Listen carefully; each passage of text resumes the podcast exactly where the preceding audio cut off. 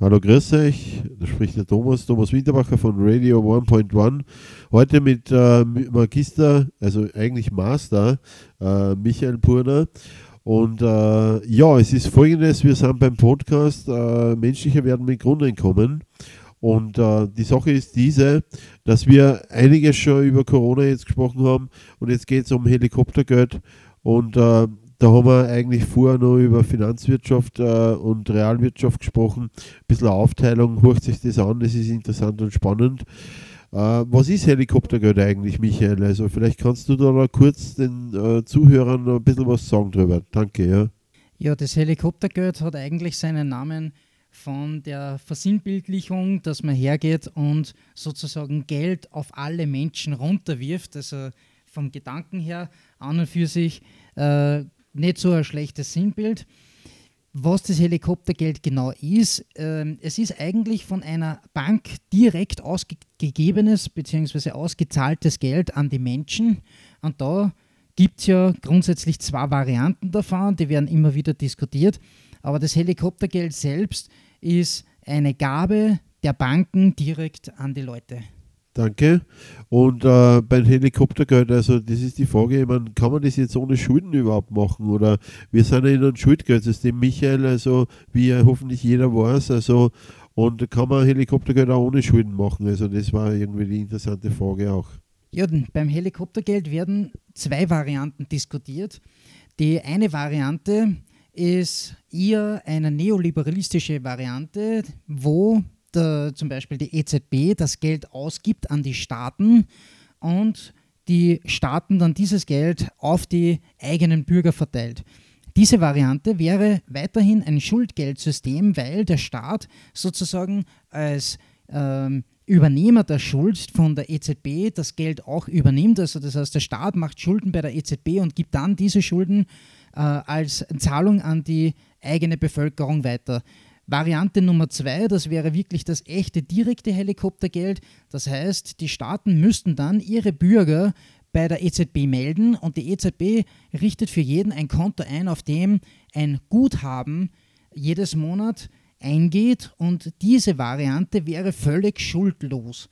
Das heißt, äh, die EZB sieht sich selbst als Gläubiger und gibt direkt das Geld an die Menschen weiter, ohne dass den Menschen oder dem Staat eine Schuld entsteht.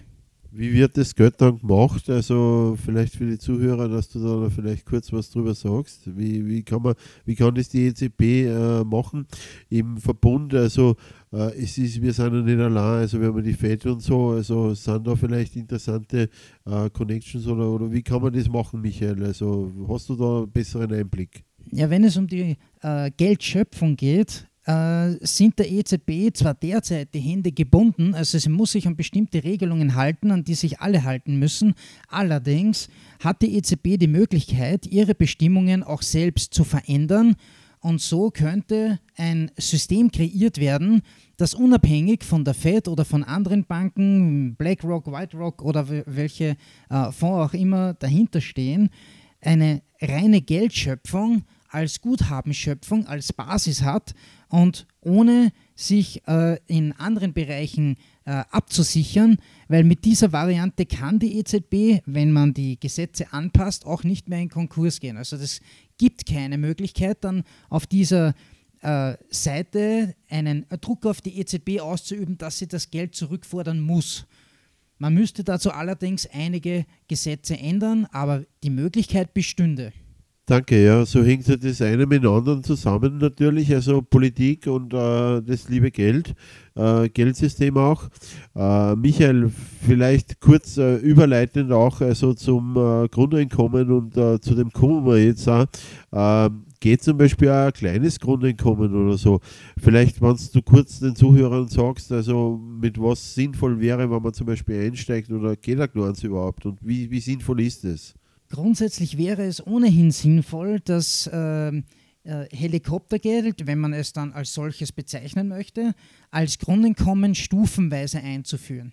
Wir haben einfach das Problem, dass wir in einem äh, Glaubenssystem verhaftet sind, wo vor allem die Arbeit eine zentrale Rolle zur Geldschöpfung spielt.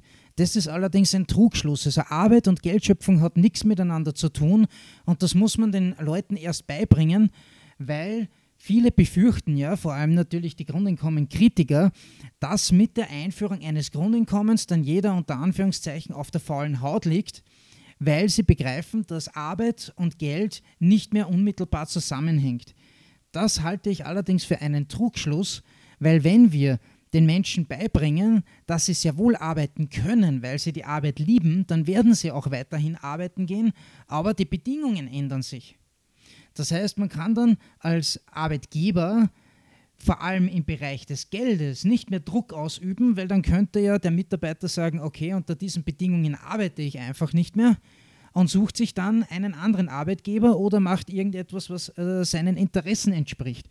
Und da sind wir direkt im kritischen Bereich, den die Kritiker ja immer wieder ansprechen, dass dann plötzlich niemand mehr arbeiten gehen würde. Das äh, ist einfach so eine fadenscheinige Begründung, äh, gründet sich aber meiner Meinung nach, äh, meiner Meinung nach darauf, dass äh, viele Grundeinkommensbefürworter meinen, man schnipst mit den Fingern und ab dem nächsten Tag ist dann das Grundeinkommen da. Und auf diese Art und Weise das Grundeinkommen einzuführen, halte auch ich für sehr riskant. Deshalb die Frage, geht ein kleines Grundeinkommen, äh, ist meiner Meinung nach nicht nur äh, geht es, sondern es ist absolut notwendig, um die Menschen darauf hinzuführen. Also wir müssen meiner Meinung nach mit einem kleinen Grundeinkommen beginnen und die Menschen darauf hinführen, dass dieses Grundeinkommen sozusagen der Lebensstandard der Zukunft ist, unabhängig davon, wie viele Menschen arbeitslos sind und wie viele arbeiten gehen.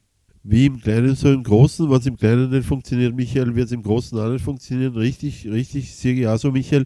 Äh, du hast zuerst schon äh, Kritiker angesprochen. Äh, äh, bitte meldet sich ja zu Wort. Also es kann gern mitdiskutiert werden. Äh, Kritiker ist ja noch kein Gegner, Michael. Äh, es, ist, es steckt natürlich viel Hirnschmalz dahinter, also dass wir da darüber nachdenken.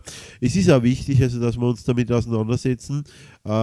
Grundeinkommen ja, nein, ist nicht so einfach gleich beantwortet, so wie alles dafür und wieder hat und äh, so äh, sollte man einfach drüber nachdenken und äh, äh, sich seine eigene Meinung bilden.